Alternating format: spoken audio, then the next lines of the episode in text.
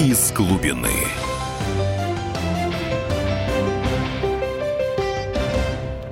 Добрейшего всем вечера. Итак, в эфире программа «Из глубины». Я и ведущий писатель-футуролог Максим Калашников. Сегодня мы обсуждаем тему вообще, как нам сегодня спасать промышленность ДНР, ЛНР, вообще экономику э, Республик Донецкого кряжа. И гость нашей студии, мой друг, один из, наверное, умнейших людей нашего времени, не побоюсь этого слова, директор Института демографии, мирового развития Юрий Васильевич Крупнов. Добрый вечер, Юра. Добрый вечер. Вот, ну, давайте начнем, наверное, со вступительной, с некой, так сказать, генштабовской вступить, так сказать, введение в курс дела. Ну, пункт первый – Донбасс это не Украина, это, простите, Россия. Россия возникла не в 17 году, не в 22-м, там, не в 91-м. Это всегда была частью России. Это бывшая часть Донецкой Криворожской республики, которая была передана э, в 20 году в состав Украины. Вернее, в 19 году, простите. А, второй момент. Когда в 2014 году было возможно, в общем, достаточно быстро и мягко а, разделить Украину как по, по образцу Чехословакии, ну, в общем, Кремль немножко, так сказать, струсил это сделать, соответственно, и та часть, которая могла войти в состав Новороссии большой, неразрушенной, так сказать, нетронутой, работающей, самообеспечивающейся, сейчас вот ее нет, она э, подверглась бомбардировкам, понесла громадные потери. И третий пункт, сейчас республики в блокаде. Это действительно так. Да, Украина кончает жизнь экономическим самоубийством, но республикам Донбасса еще хуже происходит, еще хуже приходится. Там может наступить гуманитарная катастрофа. И остается только один, один, э, один шаг возможный. Это действительно включать уже в состав а, сначала экономику этих республик в состав фактически экономики Российской Федерации, интегрировать ее, а потом признавать республики. Понятно, все-таки часть, это часть России. И экономика не может существовать в таком разделенном состоянии. Надо будет решаться на этот, на этот шаг. При этом нынешняя экономика Российской Федерации, деиндустриализованная, ориентированная на поставки на внешний рынок сырья, там, нефти и продукции первого передела, она не может интегрировать экономики республики, экономики двух вот этих э, республик Донецкого крежа. Почему? Вроде бы как угля и металла на вывоз у, сами, у самой Российской Федерации и так хватает. И тогда мы приходим к выводу, что на самом деле для того, чтобы спасти экономики ЛНР и ДНР, надо в первую очередь спасать саму Российскую Федерацию. Юрий Васильевич, может, я погорячился? Действительно, к сожалению, это главный вопрос. Э, не во что интегрироваться.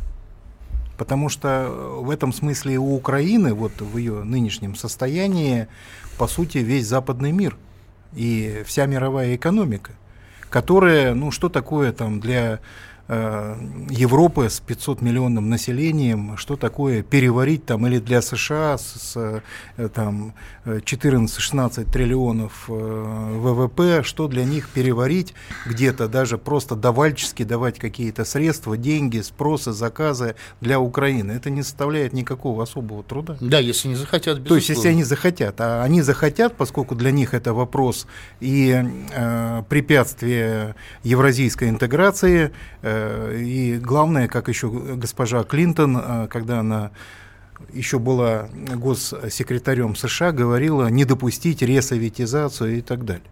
Но проблема, э, проблема именно в том, что никакой особой ресоветизации мы и не наблюдаем.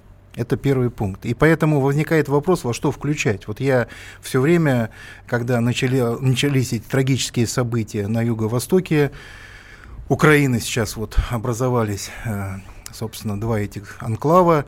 И когда все это начиналось, э, я просто с ужасом думал, что, ну, представим, вот мы экономически пошли помогать, но вот в соседней Ростовской области э, большинство шахт практически все затоплены. И То там есть, забастовки э, да, ну все уже это как бы ушло в прошлое, потому что все это переварено, э, вода уже, соответственно, все затопила. Э, по большому счету много разговоров, разговоров было про перепрофилирование.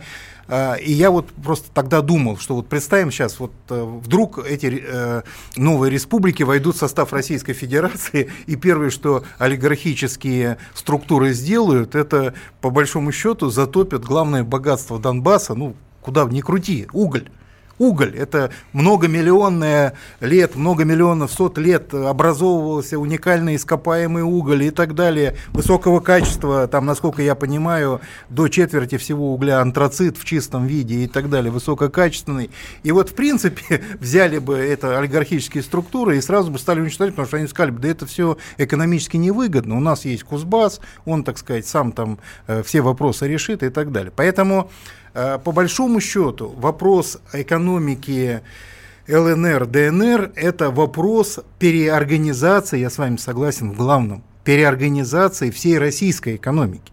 И либо мы здесь по вопросы гуманитарные, под вопросы экономические, хозяйственные, мы начнем вообще менять принцип экономики, российский принцип экономики, менять всю модель хозяйственной жизни которую мы сломали в угоду вот этим псевдорыночным, там, вот этим экономическим э, ужасам, когда э, можно, не заботясь о территориях, по большому счету, если каким-то узкоолигархическим структурам выгодно все гнать куда-то там далеко на Тихий океан, весь этот уголек, да, вагонами, заполняя БАМ и так далее, да, великий БАМ, заполняя этим бесконечными э, вагонами с углем, то, в принципе, все и как бы решится. А что будет э, самим территориям, неважно. В данном случае это явно не проходит.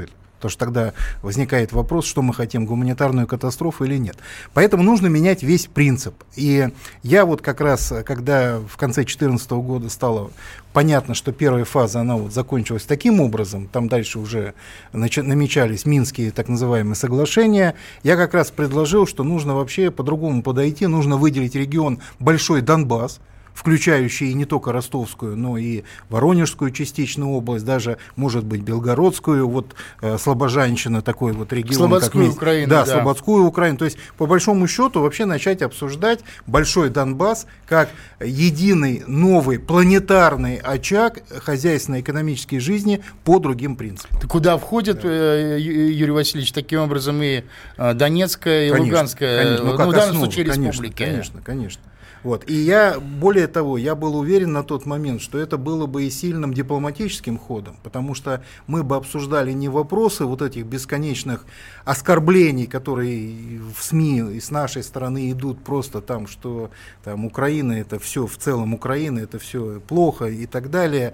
Вот. Я убираю вопрос режима и разделяю все-таки простых людей, нормальных людей, которых огромное количество э, там. И э, по большому счету мы бы сказали, вот смотрите, вот смотрите, вот кто к России оборачивается, тот получает уникальное хозяйственное развитие.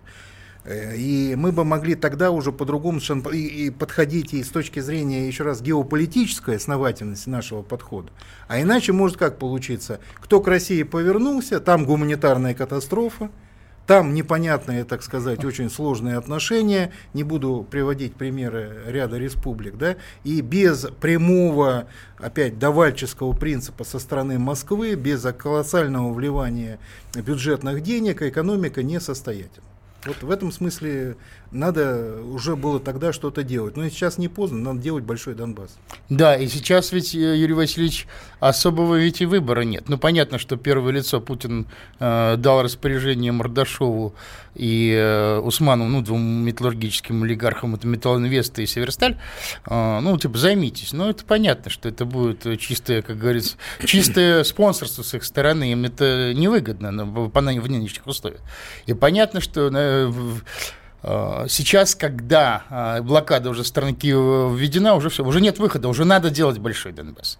И решение лежит на поверхности. Ну, нужно, нужно запустить такую программу развития внутри Российской Федерации, чтобы металл был жадно востребован, чтобы те там 5-6 миллионов тонн, которые ЛНР, ДНР производят, чтобы они жадно поглощались внутренним рынком. И собственный металл, э, так сказать, собственная сталь, производимая в Российской Федерации. Потому что нужно строить тысячи мостов, производство новых домов, железную дорогу, расшивать узкие места, автострады, что угодно. Сейчас вот, э, заниматься делом. Вот, вот, наверное, самое-самое решение, лежащее на поверхности. Без этого мы не сможем просто-напросто никакую модель. Согласен полностью. И здесь да. У нас сейчас, к сожалению, приближается как говорится, перерыв первый. Вот, мы потом выйдем на связь э, с Павлом Губаревым. Ну, друзья мои, вы оставайтесь на, наших, на нашей волне. Мы продолжим разговор вообще о судьбе экономики Донбасса после перерыва. из глубины.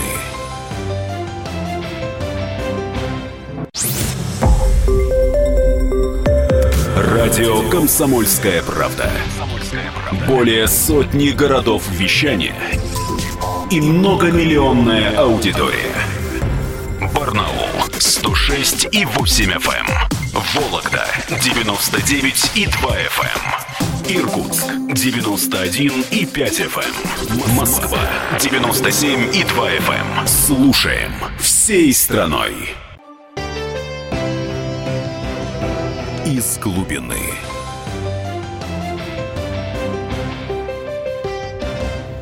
Еще раз добрый вечер, дорогие друзья. Итак, мы продолжаем нашу программу вообще «Как спасать экономику ЛНР, ДНР», то есть Республик Донецкого Кряжа. Ведущий программы писатель-футуролог Максим Калашников, гость нашей студии Юрий Васильевич Крупнов, директор Института мирового, демографии мирового развития. И я сейчас на связи с нами Павел Губарев, Э, мы сейчас набираем Павла Губарева, первого э, народного губернатора Донбасса. Сейчас он должен выйти на связь. Но мы остановились на том, что а, только общее развитие России, общая индустриализация российской... О, о, Павел, Павел, вы на связи говорите? Да, слышу. Да, Паша, привет, дорогой, мы уж на ты дома с тобой. Да, добрый вечер. Вот, э, мы тут с Юрием Васильевичем в студии сидим Крупновым, обсуждаем вообще, так сказать, что делать с экономикой Донбасса. Как вообще сейчас ситуация? Тяжело ли э, переживается блокада, Павел? Крупнову привет, э, телезрителям добрый вечер. Радиослушателям. Дело в том, что сегодняшняя вот, национализация, она пока мы мы, значит, э, правительство ДНР взяло под контроль все предприятия. Это происходило не без шероховатостей, о которых, наверное, лучше промолчать. Но сегодня они, большинство из предприятий, особенно металлургия, из-за того, что нет поставок сырья, они находятся в такой, в горячей консервации. Вот, то есть поддерживаются там какие-то технологические э, Процессы, понятно. Да, да, чтобы как можно быстрее потом запустить. Ведь печи, там, останавливать же печи же, ну, это, это же катастрофа, это понятно, что они, они должны действовать. То есть сейчас ситуация получается очень, конечно, напряженная. Напряженная, но тем не менее э, зарплаты работникам выплачены. Вот. Я не знаю полностью или нет, но выплаты были, были по крайней мере. Вот. И социальная обстановка пока, в общем-то, ну, не, не вижу здесь каких-то там рисков. Хотя, да, это действительно это будет сложное испытание, но мы надеемся, что, вы знаете, даже если предприятие ДНР удастся вывести хотя бы на 30% уровень, от того, что Было? работала, да, от того, что работала даже при ДНР у Ахметова, то э, это вполне, ну, вполне достаточно, чтобы республики себя чувствовали экономически самостоятельно. Ну вот сейчас, э, Паш, э, все-таки надо решать проблему в принципе. Вот как ни крути, ведь надо будет осуществлять интеграцию экономик все-таки Российской Федерации и Республик Донецкого Кряжа. Ну, признают уже документы, спасибо, но теперь уже теперь надо налаживать нормальные связи. Вот, теперь нужна нормальная интеграция. Как вот на это смотрят э, из ну, Донецкого нас, Кряжа? У нас э, другого направления интеграции нет. У нас с одной стороны фронт, а с другой стороны подмога. Поэтому только Россия, только туда можно интегрироваться. Больше нам некуда, в общем-то. Вот. Но если говорить вообще об этой ситуации, то я считаю, что здесь э, нужно исходить из логики, что политика важнее экономики. Ведь э, нужно понимать, что это Украина сама, и не, какие-то там э, самостийные батальоны, да, неуправляемые, которые там по своей воле начали эту блокаду производить. Украинское правительство им это позволило, и украинское правительство на Совете национальной безопасности и обороны де-факто, вернее, де-юре, значит, легализовало эту блокаду. Поэтому зачем, ну, это, это большой вопрос э, политики, зачем Украина отрезала предприятия на территории, которые платят ей налоги, и при этом она не платит здесь социальные выплаты. Ну, казалось бы, экономически комфортно. Да? Э, И плюс уголь, который на электростанции, им, чтобы переориентироваться с этого угля, ну это да, это невозможно. Да, это большие деньги. Ну, не то чтобы это невозможно, но они посчитали, это очень большие деньги. И их нужно будет где-то искать. Но, но Украина все равно на, на этот шаг пошла. Она заблокировала полностью транспортное сообщение железнодорожное, автомобильное. Вот. И сделала она, по моему мнению, это из политических соображений, а именно в этой логике, я думаю, нужно рассматривать и появление натовских кораблей э, в Одесском порту. Ну, это понятно. Значит, выхода просто не остается. Сейчас, если, если с той стороны глухая, глухая блокада, если там ножницы щелкнули или опустился железный, условно говоря, занавес, хотя за взятки уже говорят, машины пропускают, вот грузы. Ну, Но тем не менее. Это явление, да, на за взятки там это ж ты большую торговлю не сделаешь. Это, это там кустарные какие-то. Ну перевозки. понятно, да. Тогда, если такой, если там падает такой, в общем-то, железный занавес, то уже выхода не остается, на, придется интегрировать. Вот. Да. Я, я думаю, да, что. Да, да. Вот. Павел, я, правда, сказать, спасибо громадное. Будем, что называется, всегда на связи. Вот, я думаю, что тема ДНР и ЛНР, вообще Новороссия Донбасская, она никуда не уйдет. И, и ты еще выйдешь у нас на связь в прямом эфире. Вот. Еще раз тебя жму руку, обнимаю. И до связи, дорогой. До свидания. Слава России. Да, действительно. Вот. Все упирается в то, что... Немножко то, с Павлом не согласен. В каком э, плане? Тоже ему спасибо большое за привет. Взаимно, естественно, привет. Э, вот. Я немножко не согласен в том плане, что э, нужно только реагировать на последние действия э, киевского режима. Вот я еще раз повторяю, уже в 2014 году в конце было очевидно, что нужно делать вот этот регион Большой Донбасс, э, поскольку независимо от действий киевского режима нужно было налаживать другую экономику, поскольку это имеет как раз сама экономика, ее дееспособность имеет колоссальное геополитическое значение.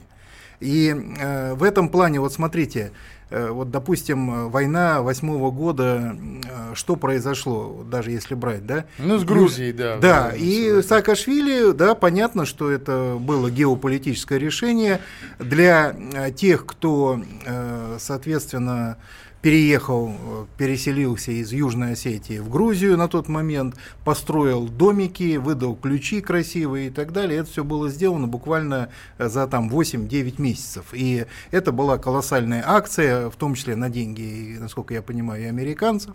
Э, но Российская Федерация, вложив колоссальные деньги, я приезжал туда и в девятом году на годовщину этих трагических событий и так далее. То все очень было достаточно тяжело смотреть, потому что было непонятно. Да, там вот говорили какой-то московский э, поселочек, который Лужков тогда там помогал строить, там еще в Южной Осетии. Да, но по большому счету э, Южная Осетия не после этой трагедии не стала такой яркой витриной. Вот смотрите, вот Россия пришла окончательно. успех какой, да, да, и вот смотрите экономический успех. И мне кажется, это очень важно, потому что э, дело не в том, что людей надо покупать экономически, там как-то они должны получать больше денег, да не в этом дело. Просто если нет экономической успешности, то не очень понятно тогда, э, собственно, что происходит. Э, вот если брать э, в данном случае э, Донбасс, то э, колоссальное это богатство природный уголь, которое, конечно, было в триединстве, в триаде с э, металлургией и с машиностроением. И это, э, собственно, Донецко-Приднепровский колоссальный экономический район, район да. который специально планировался, проектировался, культивировался. И сейчас э, даже уже, собственно, и это же не полная Донецкая и Луганская области, соответственно, входят в ДНР, ЛНР, уже были разорваны разорваны колоссальные связи, да, сейчас еще блокада окончательно, все это, этот район весь порван на части, но нам как минимум нужно тогда задумываться о проектировании нового экономического района, там в логике, допустим, нашего замечательного эконом-географа Колосовского, который еще в 40-е годы территориально-производственные комплексы предлагал. Вот, я считаю, мы должны и кластерную политику применять сегодня, это тоже правильно и так далее, но мы должны проектировать. А просто, то есть мы, безусловно, должны временно в этой чрезвычайной ситуации давать и руду для предприятий металлургических, э, так сказать, э, правильно брать металл, спрос на него создавать. Ну, Все ну, правильно. Это чрезвычайка, это Все правильно, но это чрезвычайные меры. Они могут, понятно, даже и будут длиться не один месяц. Но мы должны иметь и проект на 5, 10, 15 лет.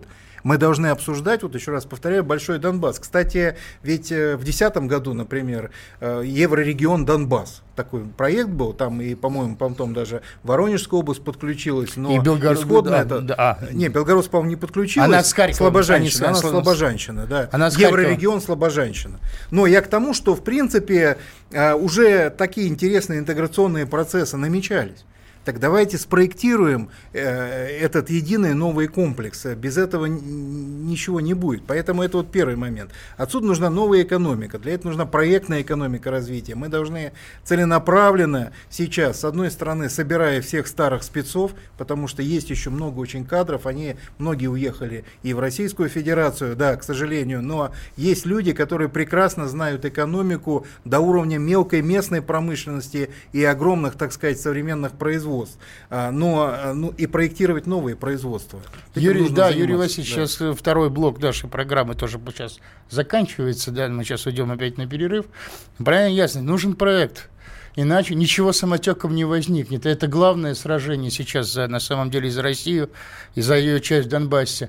Вот. Ну, друзья мои, после перерыва вернемся к э, те, обсуждению темы. Из глубины.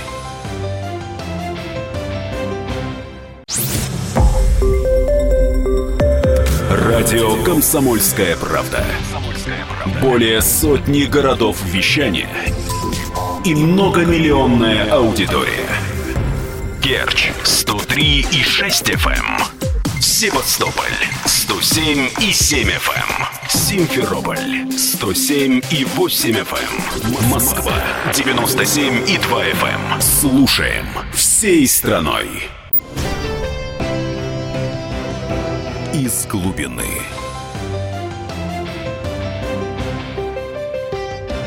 Ну что ж, друзья мои, мы продолжаем обсуждение темы, как сегодня выручать экономики ЛНР, ДНР, как их вписывать, интегрировать в экономику Российской Федерации. Иного выхода нет.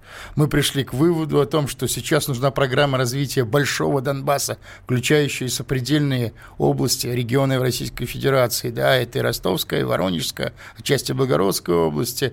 Уже надо думать так, могу добавить из себя, нужно и эмиссию там грамотно использовать, продуктивную печать рублей для этого, для того, чтобы развивать этот регион. А это кластер машиностроения, понятно, металлургии, машиностроения, там, как мне рассказывали, э, вон, какое у Стрелкова было удивление, как сколько много сохранилось там кадров квалифицированных, которые в Российской Федерации погибли.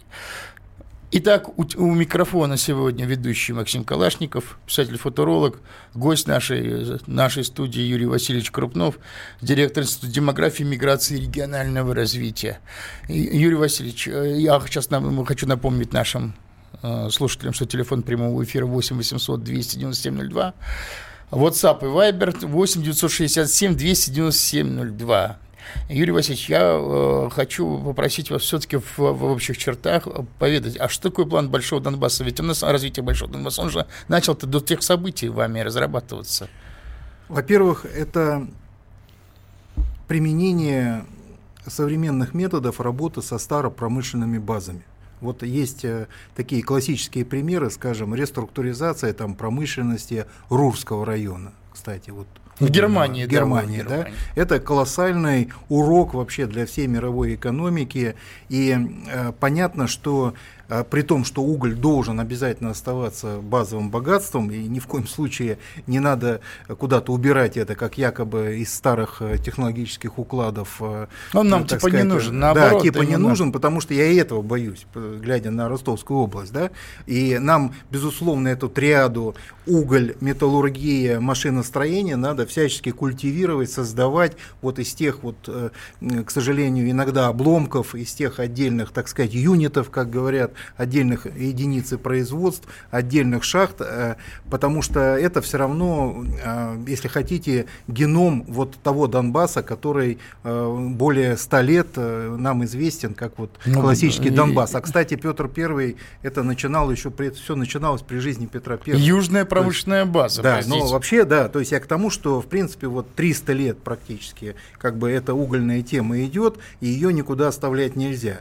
А, да, вы правильно совершенно говорили по поводу спроса и на металл, и на что угодно. Конечно, без э, там, Мариупольского порта и все, всей этой системы логистики все будет очень сложно, надо создавать новую логистику. Это вот как бы первый момент. Но при модернизации старопромышленных баз, э, кстати, это прекрасно сделали, допустим, китайцы, и в том числе советских старопромышленных баз, китайцы сделали на северо-востоке Китая, там провинции Хилузян, Зелинь, э, Дунбэй, северо-восток э, Китая, они тоже за 15 лет практически полностью модернизировали все старопромышленные системы, и все работает, районы. и все... И все работает, и более того, это же на границе с Российской Федерацией, и эта граница, к сожалению, помимо того, что она государственная, означает тут сырье, а, а там, там кластеры. А, Дерево-перерабатывающие, металлургические и с огромным разнообразием стали и спецсплавов и так далее. И, и бензина, так, переработка нефти тоже. У нас звонок, Юрий толкаем, Васильевич. Да. Михаил, э, вы говорите, пожалуйста, в эфире.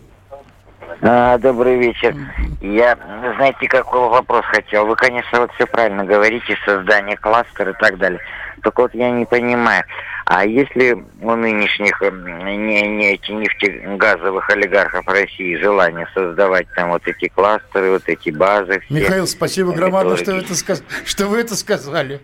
Конечно, конечно, Юрий Васильевич, наверное, тоже со мной согласится, что желание, у а, них четверть века нет. Вы начали с этого вопроса, Михаил сейчас продолжил, и я тоже 10 раз уже повторил про то, что это действительно главная проблема. Проблема-то здесь. Проблема не в конкретно даже там, не допустим, Донецке, не да, Киеве, а блокаде а и так далее. Даже Все правильно, но, но а, я в этом смысле все-таки бы двигал именно проект «Большой Донбасс» не просто как проект интеграции в российскую экономику, потому что не во что интегрироваться. По сути, я бы двигал это как проект на самом деле переорганизации российской экономики. Здесь у нас есть возможность и одновременно решая вот эту геополитическую, геоэкономическую проблему, начинать пересматривать все подходы к хозяйственной жизни страны в целом. Поэтому с Михаилом согласен, но надо ломать это. И мы это стараемся. Вот МЭФ будет буквально Московский там, через экономический 10 дней, форум. Московский да. экономический форум. И там будем это обсуждать в разных вариантах. Потихонечку это чуть-чуть ломается, но крайне медленно. Вот, ну, я хочу сказать тоже наш, нашим слушателям, нам пишут, не приняли Донбасс вместе с Крымом в состав России, теперь ломаем голову, что такое. С этого мы и начали передачу. Вот. Ну, в данном случае надо было ставить большую Новороссию, не разрушенную. О, новый кластер с Миллерами и э, ухмылка. Но мы уже не комментируем. У нас на линии еще один слушатель. Простите, говорите вы... Сергей, говорите в эфире. Здравствуйте. Мне кажется, вот, э, что э, карта экономики России была разыграна в начале 90-х. Вот, и поэтому сейчас я вот даже просто не представляю, каким образом что-то можно изменить. Ну, надо хотя бы себе просто на один вопрос ответить. Для начала, как, например, хоть одну какую-то э, транснациональную корпорацию убрать с нашего рынка. Для того, чтобы что-то производить, для, и вообще для того, чтобы ну, в условиях открытости такой что-то делать, нужно протекционизм, то есть нужна защита какая-то рынка. Совершенно ну, а, верно. А, а его никак никто не сделает сейчас, потому что, ну, вы представляете, что значит выгнать вот какую-нибудь э, газировку, например, вот у нас в стране, которая есть, я не буду называть марку, но самая вот знаменитая в мире. Ну, мне кажется, это не то, что нереально, но это просто невозможно. И то же самое касается и Донбасса. Какой бы там металл, и, что бы там ни было, но он принадлежит частным людям, которые... Уже нет. Непонятно... Уже ну, нет в общем, э, ну, Сергей, я понимаю, вы очень вы, спасибо нашим слушателям, вы иногда говорите то, что не можем сказать. Мы по некоторым, может быть, даже соображениям. Но вы все понимаете правильно. Но наш гражданский долг, пока есть малейшая надежда, предлагать эти выходы. Да, Юрий Васильевич, вы ну, хотели я бы, я бы разделил все-таки вопрос. Да. Действительно, вот и то, что мы говорим, то, что Михаил, и то, что сейчас, сейчас Сергей, это то, что мы э, сами находимся в экономической катастрофе. Поэтому интегрировать Донбасс в экономическую катастрофу, э, это, наверное, неправильно. Поэтому надо на Донбассе делать новую экономику, перестраивать всю российскую экономику, начиная с Донбасса. По-другому не получится. Но я бы все-таки предметные вещи выделил. Вот, например, эм, э, первый пункт, да, первый пункт это все равно сохранить э, вопрос привязки к машиностроению на собственной э, металлургической и топливно-энергетической базе. Второй момент – это все-таки вопрос, связанный с логистикой. Вот здесь можно было бы как раз в этом большом Донбассе очень серьезно заняться использованием э, таких уникальных логистических возможностей русских рек, вообще исторических, которые у нас просто потеряны по всей стране. Здесь вопрос и шлюзования Северского Донца, и подъема Дона, и связи Оки и Дона, для того, чтобы у нас фактически возникли вообще водные магистрали. Которые всегда были, всегда. Которые всегда были, и э, по, по которым и осмысленно возить такие э, действительно э, колоссальные грузы, как металлургические, там, угольные и так далее, то есть рудные про, про, продукцию и так далее. Вот это, это колоссально, отдельная совершенно проблема. Вот мы продвигаем речную доктрину, есть у нас и у института отдельный совершенно проект вот по Северскому Донцу, и по Дону, и по Оке, и по Днепру, и по Верхнему Днепру, потому что это то, что мы упустили 10 лет назад, 15 лет назад, 20 лет назад, и то, что на самом деле во многом бы задавало интеграцию не вот условиях военного, к сожалению, к несчастью времени, а тогда бы, может быть, совсем по-другому повернуло и геополитику. Следующий момент. Да, согласен про олигархов, все прочее, и вообще и тяжелую ситуацию э, вот в ЛНР и ДНР, но э, даже при том, что очень много людей э, уехало э, вот э, с, с Донбасса, но все равно колоссальный кадровый резерв.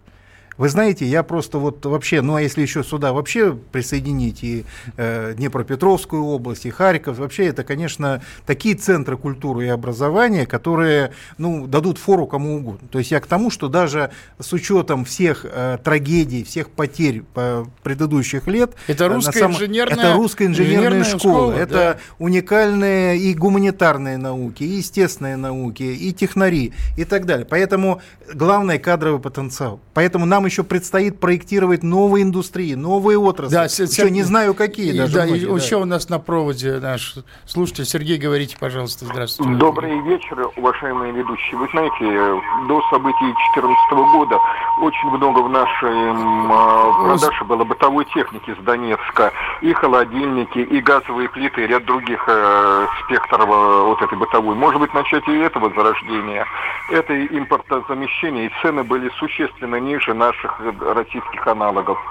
Ну, спасибо громадное. Очень правильно. Да, очень правильно, да. Я, э... И вообще, и вообще, вот мелкий бизнес не в плане вот этих живопырок, которые непонятно чего, а сетевой бизнес, где предприятия в современном мире очень часто машиностроительные хай-тековые предприятия, это 30-50 человек это не значит, что это в гаражи, вот как Нет, гаражная это, экономика. Это, это хай-тек с роботизацией и так далее. То есть, и, безусловно, нужно самые денежные, жив, живые деньги, это, конечно, бытовые приборы, то, что пользовательский рынок берет, не колоссальные какие-то требуются вложения, а именно живой спрос населения и так далее.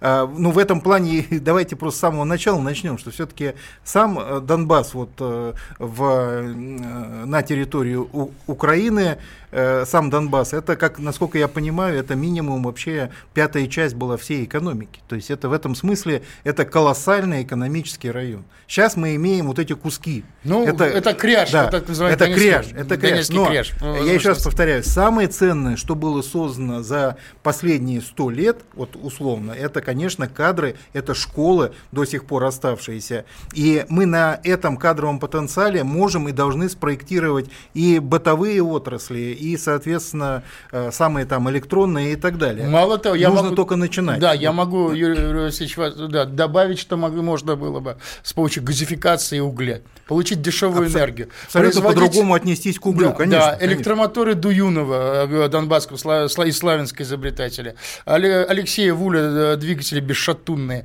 Пожалуйста, на основании их можно производить технику. То есть на самом деле есть что делать. Главное, все, весь вопрос упирается в активную, упирается в активную промышленную политику, в эмиссию и разумный протекционизм. Нам говорили, Абхазия, Осетия, ДЛНР уже потом, иначе денег не хватит. Во-первых, хватит из- из-за эмиссии. Во-вторых, простите, нам русский Донбасс ничуть не, э, ну, не поэтому, дальше, чем Поэтому я бы все-таки тезис основной проводил, то есть из двух пунктов. Первый, кратко. Первый, большой Донбасс. И второй, это не интегрировать, а делать локомотивом большой Донбасс, делать локомотивом новой индустриализации России. Вот, друзья мои, мы сейчас уходим на перерыв. Пожалуйста, оставайтесь на нашей волне. Мы продолжим обсуждение после перерыва. Из глубины.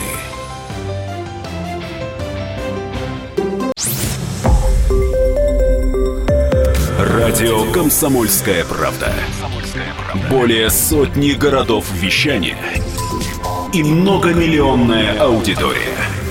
Таганрог 104 и 4 FM. Эм. Ставрополь 105 и 7 FM. Эм. Тюмень 99 и 6 FM. Эм. Москва 97 и 2 FM. Слушаем всей страной.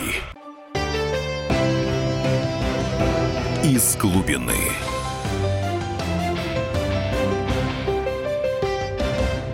Еще раз добрый вечер, дорогие друзья. Мы продолжаем обсуждение темы вообще, как спасти экономику Донбасса, сейчас Республика Донецкого кряжа. Приходим к выводу, что на самом деле это вообще вопрос, частный вопрос по сравнению с общим вопросом, на фоне общего вопроса, как вообще поднять сейчас Российскую Федерацию, выдрать ее из э, лап деградации и деиндустриализации. Ведущий программы сегодня Максим Калашников, писатель-футуролог, и мой гость – это Юрий Васильевич Крупнов, директор Института а, демографии, миграции и регионального развития. И я напоминаю нашим слушателям, что телефон прямого эфира 8 800 297 02, WhatsApp и Viber 8 967 297 02. Восстанавливаем нашу беседу, чтобы мы, мы, мы обсуждали план «Большой Донбасс», как, как некий очаг возрождения, который включил бы в себя и да, Республики Донецкого кряжа, и сопредельные регионы Российской Федерации. Мы пришли к выводу, что денег на самом деле хватит. Не только на Абхазию с Южной Осетией, это, потому что у нас не демонтизирован ВВП, мы можем нормально использовать эмиссию, не чохом печатать рубли, а выдавать их как, в общем, целевые кредиты под развитие, что мы можем, Юрий Васильевич начал об этом говорить, развивать совершенно новые виды индустрии. Ну, я начал говорить о моторостроении там новом. Вот. Вот. Но, Юрий Васильевич, э, даже если сейчас... Э, да, он нас дозвонились. Простите, Александр, говорите, вы, э, вы в эфире. Алло, здравствуйте, спасибо вам за передачу. Вот. Вот предшественник нынешних Порошенков, Гетман Скоропадский, он говорил сто лет назад, что Россия без русской промышленности, ну, имея в виду Донбасс, конечно, Запорожье там, она не жизнеспособна. Вот это с одной стороны, да, поэтому Донбасс это как табуретка под Украиной. Вот. А с другой стороны, нашей плутократии, она тоже опасается, что если там будет развитие, понимаете, это развитие тоже для нее будет как бы ударом. Очень хорошо вы все понимаете. Очень хорошо. Согласен, согласен с вами. Но я бы все-таки... Я, все я, равно надо пробовать. Я бы играл надо... в Большой Донбасс, в то, что Большой Донбасс должен стать локомотивом новой индустриализации и опорным плацдармом новой индустриализации России. И, на мой взгляд, Просто сейчас э, критическая ситуация, уже вот э, Большой Донбасс, и, и мы предлагали два года назад, например, уже публично, да, э, соответственно, никакого отклика, потеряно два года. Вот пришли к этой блокаде. Давайте сейчас этим займемся. Я пользуюсь вот столь высокой трибуной комсомольской правды, я обращаюсь к тем, кто отвечает за эту трагическую ситуацию, соответственно, в этом регионе. Давайте все-таки возьмемся серьезно, начнем проектировать проектировать действительно плацдарм э, новой индустриализации, решая гуманитарные, текущие и чрезвычайные проблемы людей – но при этом решая и геополитические, и геоэкономические вопросы. А, у нас нету другого пути, потому что все эти иллюзии, потому что когда вот мы говорим, а вот вся экономика России, но все равно должны быть плацдармы, должны быть, ну, вот, я считаю, вот вообще, чтобы мы двинули, должны быть планетарные очаги развития на территории России и в том числе уже теперь, к сожалению или к счастью, ну вот на территории ДНР и ЛНР, потому что иначе просто это уже касается жизни и э, уровня жизни качествах жизни э, наших конкретных Все, братьев, да. людей. И тут вопрос уже, как говорится, не до каких-то подсчетов, но давайте займемся нашей экономикой, давайте здесь внедрим проектную экономику развития. Мы готовы все делать. Надеюсь, нас слушают э, все-таки ну, серьезные должны, люди. Мы должны да. попробовать. Я хочу добавить, что если в Российской Федерации начинается развитие, простите, если строятся мосты, вон в Костроме не хватает моста нового. Если мы мосты строим, то найдется место не только металлу российских э, металлургических, э, РФовских э, комбинатов, но, пожалуйста, и тому же Донецкому электрометаллургическому хватит работы. Вы, вы очень точно еще вот один момент, мне кажется, обозначили, Максим, потому что ведь смотрите, что у нас реально, если даже уберем Донбасс, вот там Кузбасс и другие, да, и металлургические там, неважно, замечательные наши северные предприятия или центрально-российские и так далее. То есть все-таки основная идеология – это мировой рынок. То есть, по сути, мы, разрушив свое машиностроение... Работаем сути, на, да, сырьевым придатком. Да, работаем сырьевым придатком, и нам все равно уже сейчас уже идет постепенно, потому что был упадок на рынках, соответственно, и металлов и так далее. Идет, но вот здесь давайте э, возьмем этот металл замечательно, выплавляем на этом замечательном угле, э, соответственно, под наше новое российское машиностроение. Вот, вот суть судостроение, всей проблемы. Поэтому нас, нас на машиностроение, с... вот так, как, как говорится, становится приоритетом. У нас Олег на да. связи наш. Э, слушатели, Олег, говорите, добрый вечер в эфире. Добрый вечер, господа. Наконец-то вы заговорили не об экономике, а о геополитике. И вот это самая страшная ситуация. Они связаны очень. Да, 120 тысяч километров было, когда Пирослав Харадов ходил к Богдану Хмельницкому. А сейчас 610 тысяч квадратных километров. А теперь мы что делаем? Отрезаем остальную часть нашей Российской империи. Я не считаю там ни Русь, ни это, а Российская империя. Она есть, была и будет. И мы обрекаем их на голод. Вы понимаете, в чем я? Это почти 40 миллионов голодных и злых людей в будущем. И вы представляете, какая, господа, будет геополитика дальше? Они, они, сами, они сами отрезали, Олег. Они Нет, сами не отрезали. они, а мы их бросили. Мы их бросили. Кого в 93 году, когда расстреляли свой парламент законно избранных депутатов наших русских. Э, понимаете, в чем дело? А теперь мы вину складываем на Порошенко, на Коломойского, Янчука, Пинчука. Кто там они такие? Там нет украинцев, там одни из этих... Ну да, понятно, понятно кто, да, космополиты безродные. Все понятно. Мы, вы просто эмоционально говорите то, что мы говорим спокойно. Но я бы здесь согласился в каком моменте? Согласился, безусловно. Мы говорим не какие-то антиукраинские меры.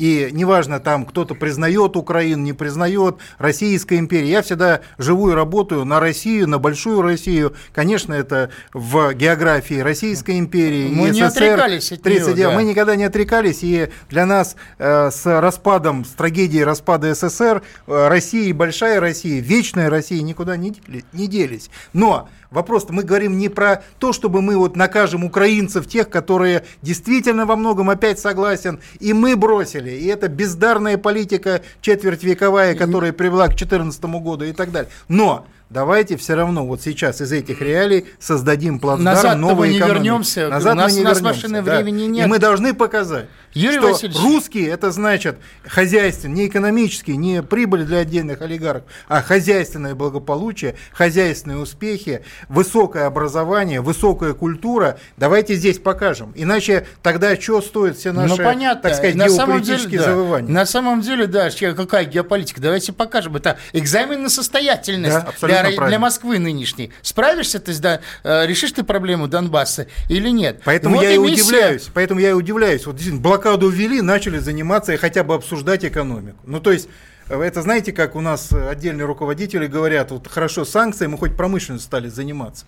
То есть э, руководители государства говорят, что не было бы санкций, так бы и не стали промышленно заниматься. Вот, да, у нас еще один звоночек, говорите вы в эфире, очень время... А, Игорь, да, добрый вечер. Здравствуйте. А что делать вот со Славянском, с Мариуполем? Ну, предположим, через несколько месяцев или через год туда зайдет НАТО. И все это навсегда будет для нас потеряно. А, Наверное, надо как-то двигать границы дальше. Да мы, Вот, с, мы, мы с вами согласны. И, и еще я хотел немножко доп- еще сказать. Это правительство, оно не способно к развитию просто. То есть должны быть созданы какие-то структуры, которые сами будут развивать Россию, в том числе и на южном направлении, на этих дефицитных для нас черноземах, на этой промышленности. Согласен, Потому что Медведев делать ничего не будет, как бы мы ни, ни о чем не говорили. Вы просто елей нам на душу льете. Вы, ну, я с вами совершенно согласен. Вот мое мнение, нам в Сирии делать нечего. Нам надо заниматься Новороссией. Вот наше главное сейчас, наверное, наш, наш приоритет. И поэтому в любом случае момент истины наступает. Так просто решениями вот э, Мордашов и Усманов там что-то решить уже не обойдешься. Это экзамен на государственность, на дееспособность государственности нынешней, так сказать, постсоветской. Мы хотим, чтобы все-таки пошло по лучшему руслу э, развития событий. Но я еще один бы момент выловил, опять очень глубокий, на мой взгляд, потому что, конечно, что-то типа чрезвычайной экономической комиссии по развитию Большого Донбасса надо создавать. Потому что все равно концентрировать ресурсы, применять другой принцип, не идти на поводу у заезженных, так сказать, московских, э, у, Моск- у федерального нашего российского правительства экономических всяких мероприятий, э, нестандартно здесь, э, на этом плацдарме, показать действительно другой тип экономики. Да, и я хочу все-таки, вы сказали о том, что и Мариуполь, и Славянск, и другие города Донбасса. Ну, немножко давайте отделим эти темы военную, чисто экономическую. У нас есть, эта тема совершенно отдельной, наверное, передачи, даже не одной.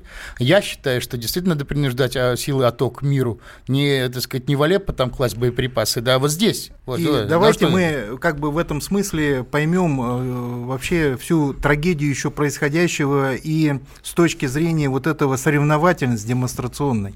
Да, мы сегодня в такой ситуации, да, э, по причинам колоссальных ошибок геополитических, допущенных э, нами в предыдущие годы, мы оказались в ситуации, когда, да, 40 миллионов смотрят, что лучше Европа или Москва.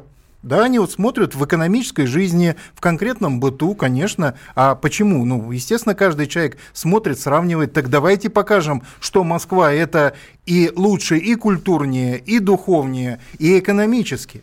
И э, в этом смысле я вот считаю, знаете, по-моему, в третьем году Ясин э, выдвигал идею, соответственно, что русские ценности, они очень привлекательны, но малопродуктивны экономически. Давайте, Давайте покажем а- обратное. обратное. Друзья мои, мы, к сожалению, что это исторически время уже исчерпываем в эфире. Спасибо, Юрий Васильевич, а вам до следующих встреч, дорогие, дорогие друзья. Тема будет продолжаться. Из глубины.